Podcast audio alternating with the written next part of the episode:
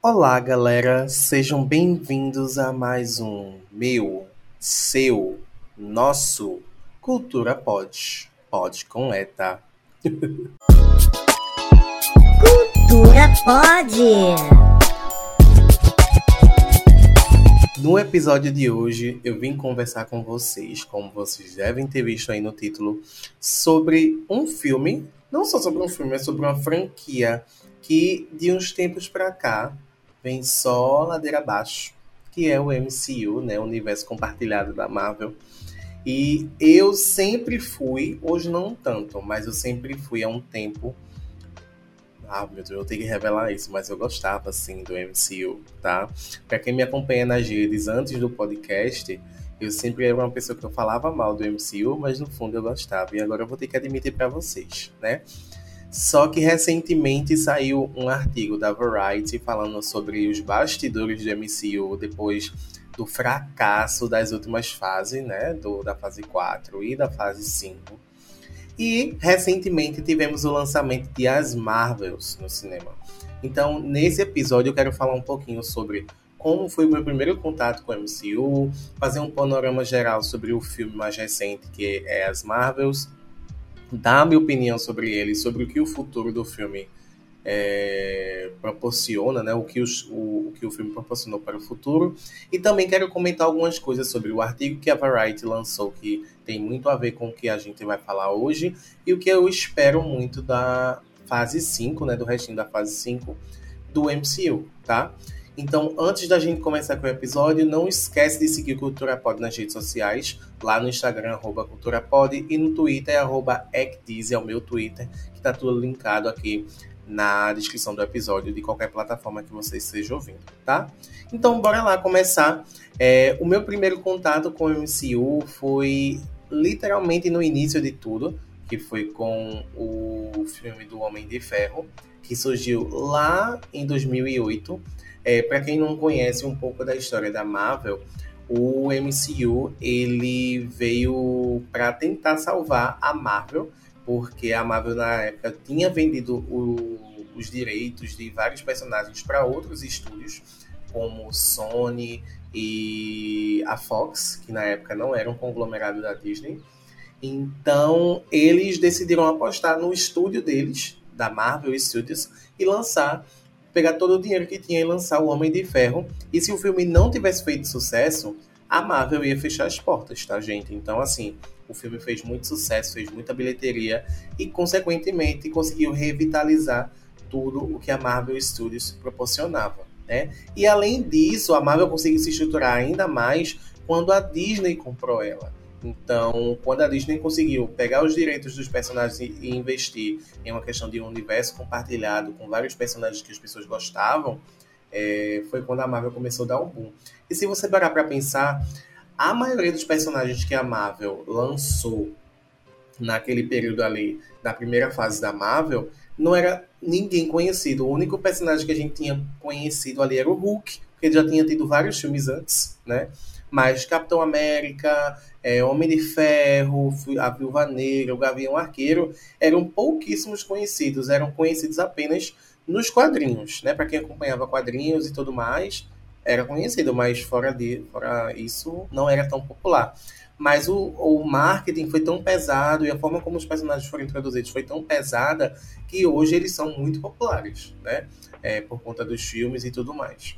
E a partir daí, é, eu comecei a acompanhar um pouco mais, comecei a me interessar em ler os quadrinhos por conta do, do MCU, né?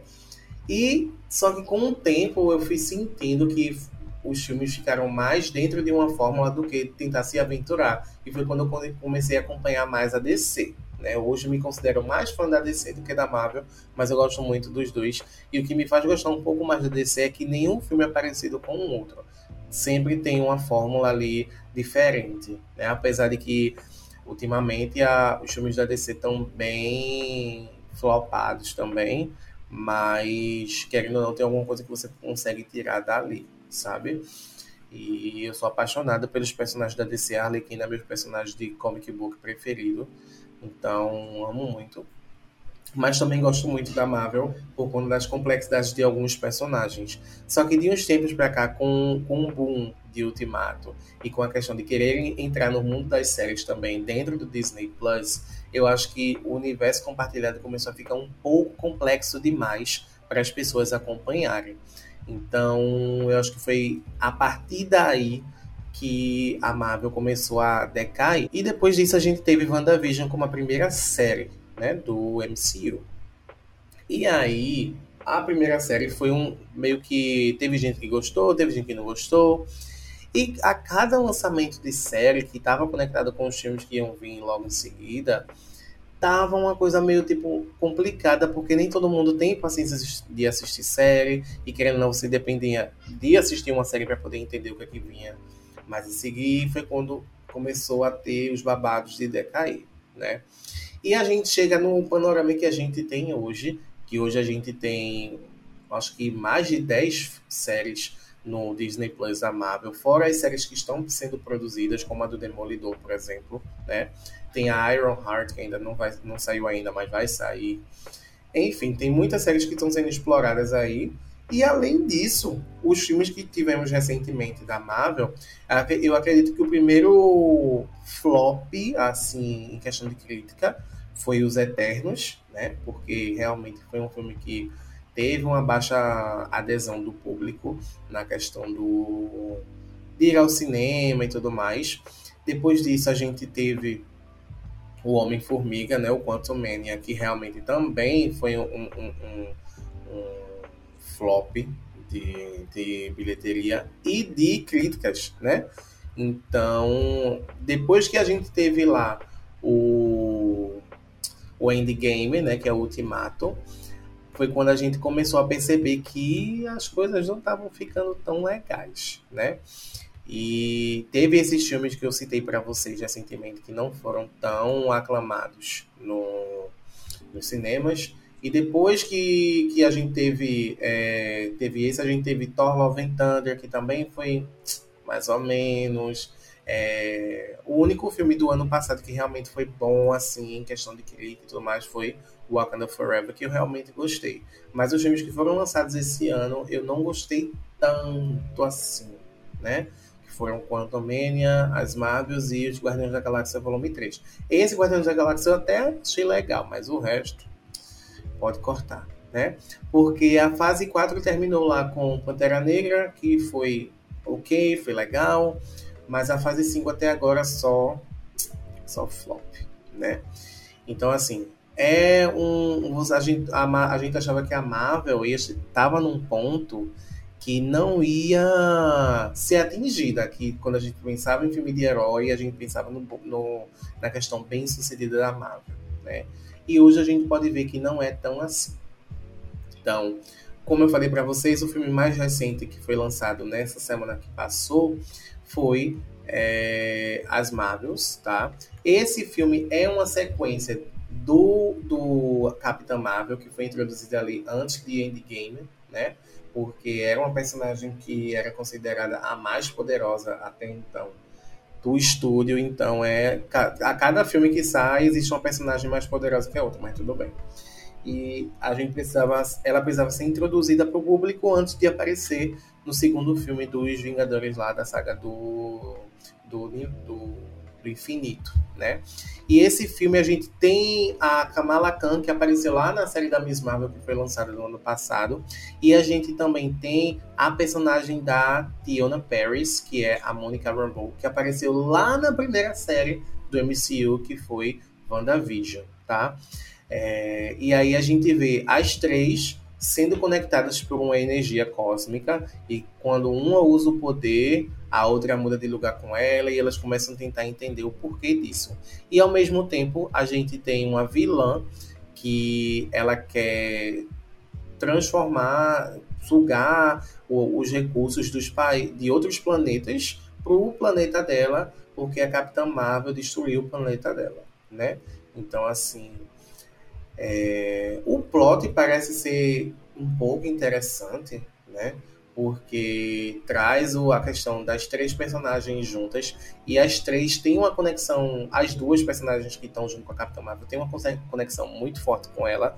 Uma é super fã dela e admira ela, admira o trabalho dela, que é a Kamala, e a outra é literalmente sobrinha dela, né, que é a Mônica. Então, todas elas têm uma conexão muito forte ali. E essa química é muito bem transmitida no filme. Assim, eu acho que o que salva muito desse filme é a atuação das três protagonistas, né? Tanto da Teona como da Brie Larson, como da Iman, que faz a Kamala. Quase que não saiu. E aí, é, a gente tem outros personagens, como Nick Fury, que é, tem uma importância muito grande para a história da Capitã Marvel, tem a família lá da Kamala, enfim. Mas eu acredito, eu senti muito como uma superficialidade em muitos plots desse desse filme. E uma coisa que eu senti também, eu não assisti é, Invasão Secreta, Invasão Secreta, né, que foi a série lá do, do Nick Fury, e eu não eu fiquei um pouco perdido na questão do plot dos Screws, porque ele não, o filme ele não explica muita coisa. Ele não, a única coisa que ele explica é como a Kamala é, entrou ali, que eu achei legal, porque muita gente vai assistir o filme sem ter assistido a série dela. Mas teve muitas coisas desse filme que não foram explicadas, assim.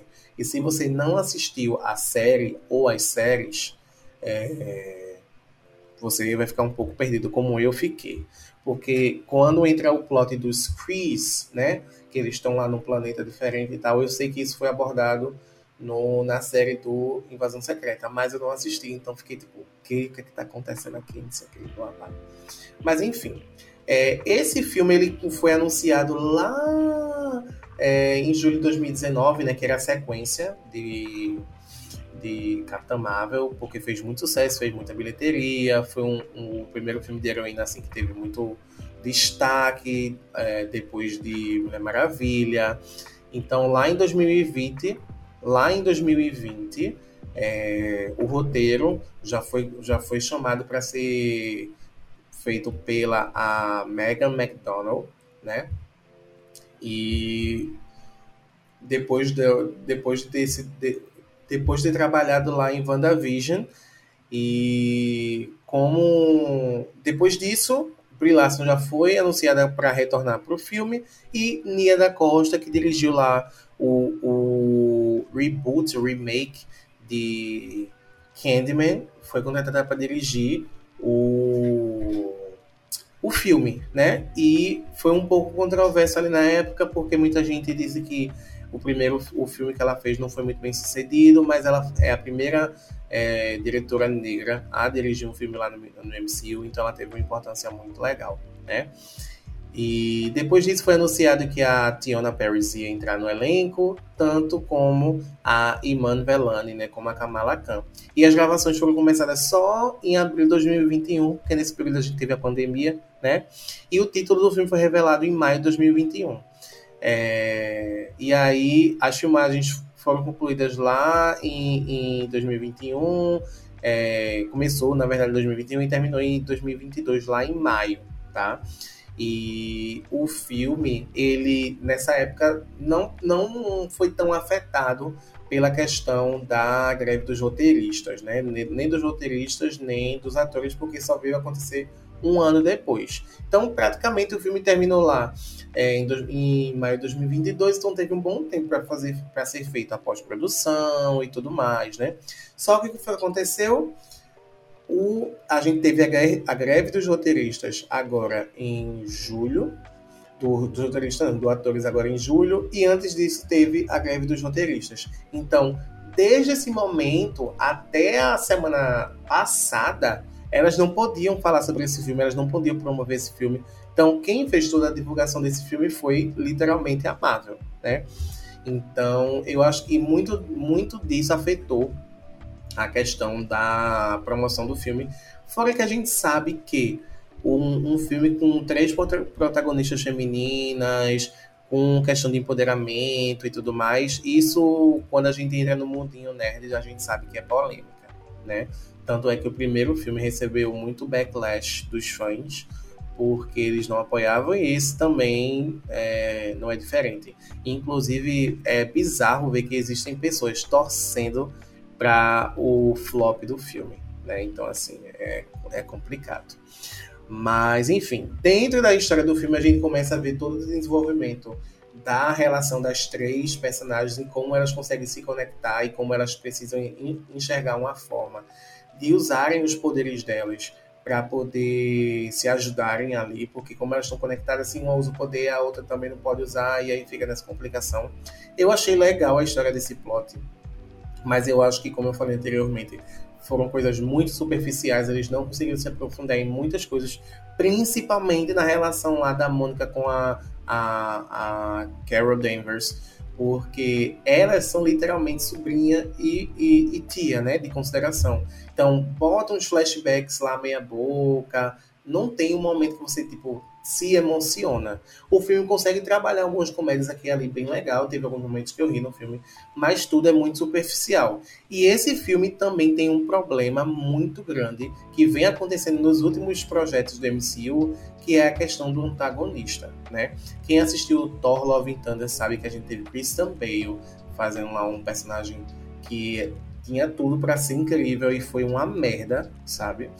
E eu senti que a personagem desse filme, que é a vilã, também é uma vilã bem meia-boca, porque você entende que o que ela tá fazendo foi porque a Capitã Marvel destruiu o planeta dela, mas, tipo, essa é realmente a sua motivação, tipo, a gente não consegue é, se, aprofundar nela, a gente não consegue entender as motivações dela, fica tudo muito raso, sabe? E a Zoe Ashton, é, que é a atriz que faz a, a Darby, ela tenta trabalhar com o que ela tem ali, mas, assim, não rolou, sabe? É mais uma vez uma crise de identidade ali do MCU, de não saber colocar vilões para um filme. E você sente que a ameaça que ela tem ali é tipo nada, não é? Eu acho que depois de Thanos, a gente não conseguiu ter um vilão grande que impactasse assim, sabe? Teve o Kang, né? Mas o Kang, pelo jeito, também vai de arrasta para cima, porque a gente vai conversar mais na frente sobre o que é que o MCU tá, tá rendendo aí nos bastidores, tá? E aí, assim, eu sinto que esse filme, ele tinha tudo para dar certo, mas no final não deu certo como a gente esperava. Porque fica tudo muito superficial as atrizes que têm uma conexão muito boa, elas não, não têm uma história que realmente faça muito sentido ali. Eu sinto que as coisas acontecem muito rápido e são situações que, que são resolvidas muito rápidas e parece que a história fica meio maçante, sabe? Então eu acho que foi realmente um filme que não funcionou. Até porque o público já está meio que cansado dessa fórmula do MCU. A gente já está cansado de ter o, essa jornada do herói e tudo mais. Eu acho que está precisando de uma coisa diferente aí, para que chame a atenção do público, para que traga uma, um diferencial, porque realmente já está muito batido, muito batido mesmo, né? Então é bem complicado continuar nessa questão, né? E a pós-crédito traz a, a, a Binary, né? Que é a, a interpretada pela Lashana, Lashana Lynch, quase que não saiu o nome dela.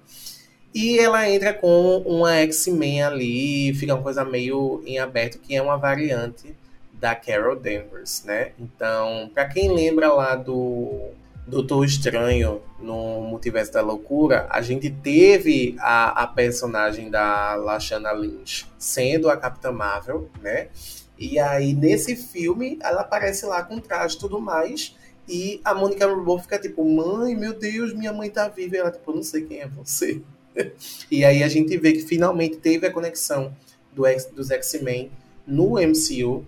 E aí a gente entra e fica tipo, tá, agora que vocês estão em crise, vocês precisam do X-Men. Né? O X-Men, assim, para mim, é a minha, minha equipe preferida de quadrinhos, de filmes, até os filmes da Fox, eu sou muito apaixonado, né? E aí é um, um, o público tem um afeto muito grande por eles.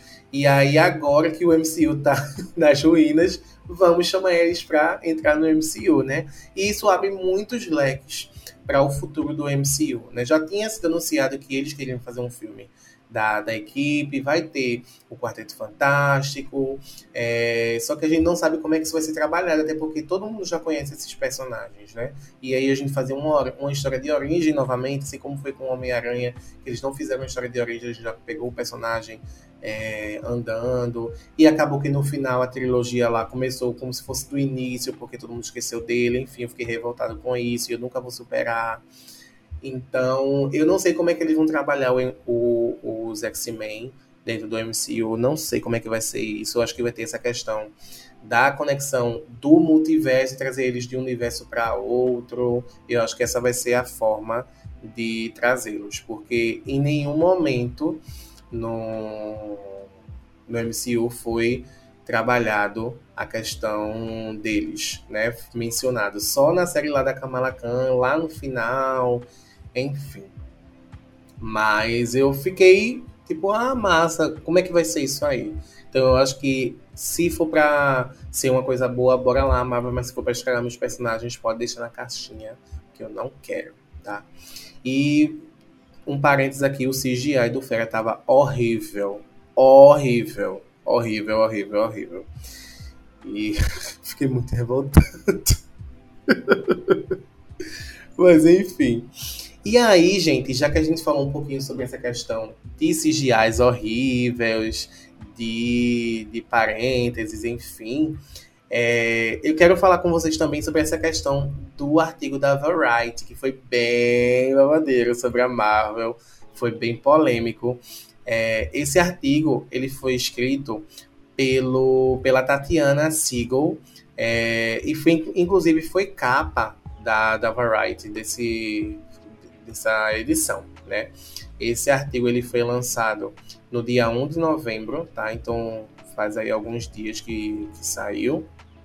E aparentemente ela conseguiu algumas informações de bastidores, porque todo ano a equipe da, da Marvel se reúne todo setembro para poder comentar sobre o, o, a, o um panorama né, anual do estúdio, né? Então, desde 2009, que foi quando a Disney comprou, é, todo ano eles tinham esse encontro e todo ano era tipo, massa, né? Só que esse ano foi uma vibe meio diferente porque teve muitas polêmicas acontecendo com a Marvel, principalmente sobre a questão do Jonathan Majors. Para quem não sabe, Jonathan Major ele fez o Kang, né? Lá no, na primeira temporada de Loki. Ele foi o vilão de Quantum Mania. Inclusive, muitas pessoas falam que ele foi a melhor parte de Quantum Mania, porque ele é um ótimo ator. Só que no início desse ano ele foi é, acusado de violência doméstica por uma ex-namorada meio que ficou entendido que ele não foi realmente isso, só que a imagem dele já foi é, queimada. E aí, querendo ou não, as pessoas estavam pensando muito no recast. Só que ele foi a melhor parte de Quantum Mania e ele é o personagem dele, né, que é o Kang, é praticamente o, o grande vilão dos próximos filmes dos Vingadores, né, que vai acontecer lá em 2026. Então, não se sabe muito faz não se sabe muito como é que vai ser essa questão do, do Kang dentro desse universo. Então já é um problema que eles precisam resolver, né? E ele também aparentemente apareceu no final de Loki. Eu não assisti essa segunda temporada de Loki, não sei se vou assistir, mas eles não puderam nem reescrever o, o final da série ou mudar, enfim, porque o strike, o strike, o, a greve dos roteiristas terminou recentemente, então não ia ter como reescrever nada, porque é, tinha terminado recentemente e a série já tinha sido gravada. Né? Além disso, uma coisa que impactou muito a pressão dentro do estúdio é os últimos filmes não terem feito tanto sucesso é, de bilheteria apesar de ter um orçamento muito grande, como o exemplo de As Marvels, né? Hoje já saiu a, a previsão né, de, de bilheteria mundial e elas fizeram 130 milhões, 110 milhões de dólares, né? Com um orçamento de 270 milhões. Então, vai falta muito aí para poder chegar. E essa é a menor é, abertura de bilheteria da história do MCU. Então, tem uma pressão aí, né? E além disso, é, a Marvel teve um, uma, uma questão de querer colocar muito conteúdo, muito conteúdo mesmo. E aí muitas pessoas sentiram que é como se eles estivessem queimando os super-heróis aí só para ter conteúdo, só para ter conteúdo. E não tinha qualidade, porque não sei se vocês lembram, mas recentemente, acho que foi lá no na, lá para junho, julho, saiu uma matéria também, não sei se foi da Variety, mas saiu na internet, que os, é, o pessoal que trabalha com os efeitos especiais da Marvel estava pedindo para sair, porque eram horas incansáveis de, de edição para poder entregar os projetos. E mesmo assim eles não conseguiam entregar da forma que era correta. Tinha projeto que teve filme que foi entregue, tipo, no dia do lançamento, assim, é, é muito bizarro isso, sabe? Então, é como se assim, a gente vai colocar coisa para lançar, mas a gente não quer saber como é que vai ser o conteúdo, a gente só quer que lance, sabe? E aí teve, teve até a questão de She-Hulk, que tinha uma cena que era sobre a origem da, da She-Hulk, que seria pro penúltimo episódio, que eles anteciparam pro primeiro, e tipo, o pessoal teve que trabalhar nas carreiras no, da edição e tudo mais, foi uma coisa que ficou bem, bem puxada, sabe? É, e aí, muito, se, não sei se, se vocês viram, mas recentemente a, até o, o, o as pessoas que trabalham no, na questão do estúdio de edição, eles se sindicalizaram para poder ter o mínimo de organização e de direitos dentro da empresa. Né? Então, assim, é babado. É babado. E aí muita gente diz que o ano de 2003 e muita gente diz que o ano de 2023 foi o ano que realmente foi divisor de águas para as pessoas começarem a ter um pouco mais de condições de trabalho na questão do CGI, porque realmente os efeitos especiais é a alma dos filmes, né? Do, da Marvel. E acredito que a partir daí, por conta disso, muitas pessoas não estão é, se sujeitando a, a, trabalhar da forma como era trabalhado amável, né? E aí, quem levou a culpa de tudo isso no, no final de tudo foi a Victoria Alonso, que era produtora junto com Kevin Feige. E muita gente diz na matéria que ela não era culpada da, do, do CGI ruim e nem do, da questão do, do script, que a culpa era de Kevin, Kevin Feige. Então, assim, ele meio que colocou ela para ser a culpada, ela até se pronunciou depois tudo mais, mas no final, ela que levou a culpa e ele saiu como um bonzinho, né?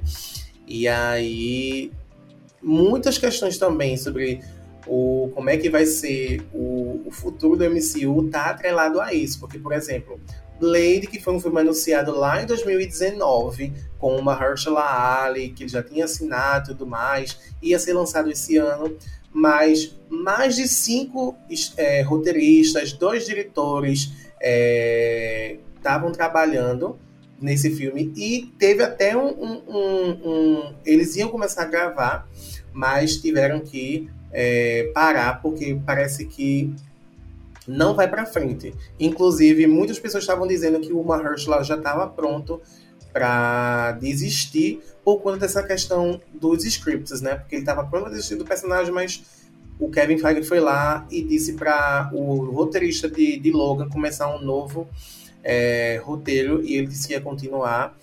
O, o filme agora foi adiado para 2025, tendo sido prometido ser lançado nesse ano. Então, eles estão meio que não sabem, estão muito confusos e não sabem para onde ir, né?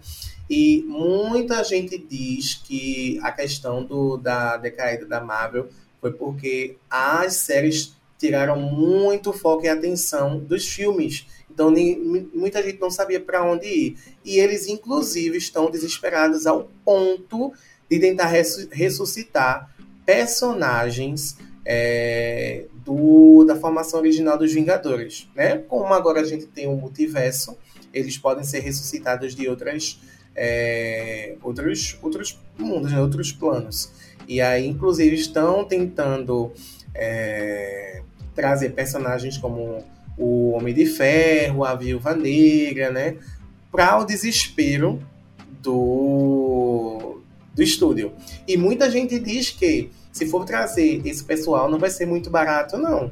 Porque o último salário de Robert Downey Jr. era simplesmente 25 milhões de dólares. Então, se eles quiserem fazer isso, eles vão ter que desembolsar é, um dinheirinho aí, tá? Então, muita, muita questão é, tá aí é, para ser feita, como a questão do, do Jonas Major. Muita gente não sabe se ele vai ser feito um re recast ou não, mas está em aberto para as pessoas falarem. E uma das coisas que estão deixando a, a Marvel mais chateadas é porque, assim, o único filme que fez sucesso deles esse ano, que fez bilheteria, foi Guardiões da Galáxia, da Galáxia volume 3. E quem é que foi que dirigiu esse filme? James Gunn. E onde é que James Gunn tá hoje? Tá como CEO da DC Studios. então, assim, gente, se esse cara foi o único que fez o filme, um filme da Marvel fazer sucesso e ele tá na concorrente, é babado. Apesar de que, assim, os atores não se veem como concorrente e tudo mais, mas os estúdios querem que querem ser bem-sucedidos, né? Então, o que resta é que realmente quem vai revitalizar o MCU é os personagens que foram adquiridos da Fox, né? Que é o X-Men, o, o Quarteto Fantástico, e inclusive o Deadpool 3, que vai trazer o Wolverine de volta lá em 2025, né? 2024, na verdade. É, é o que o pessoal está apostando para poder as coisas acontecerem e recalibrar aí o, o MCU, né? Então vamos ver o que é que o futuro espera para o MCU. Eu acredito que tra se trabalharem do jeito direitinho, é, eu acho que dá para trazer uma coisa bem legal e tudo mais. Saindo um pouco dessa fórmula aí que eles já estavam, eu acho que é uma solução. Então vamos ver como é que vai ser isso direitinho. E a gente tem aí alguns filmes e algumas séries que estão para chegar dentro do, do, da fase 5, né? Como eu falei agora, agora há pouco para vocês, o Deadpool vai ser o único filme que vai ser lançado no ano que vem da, da Marvel, né?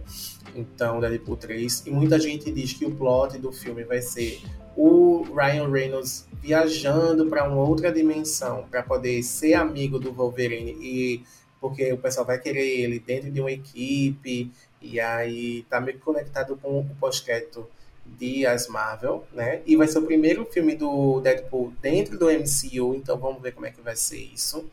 É, tava previsto para o ano que vem também é, o filme do Capitão América, Thunderbolts e a série do Demolidor, mas a série do Demolidor, tudo que foi gravado foi jogado no lixo e vão regravar novamente, vão dar uma outra pegada para essa série. O Thunderbolts foi adiado e o Capitão América 4 também. Esse Capitão América 4 que seria estrelado pelo Anthony Mackie, né?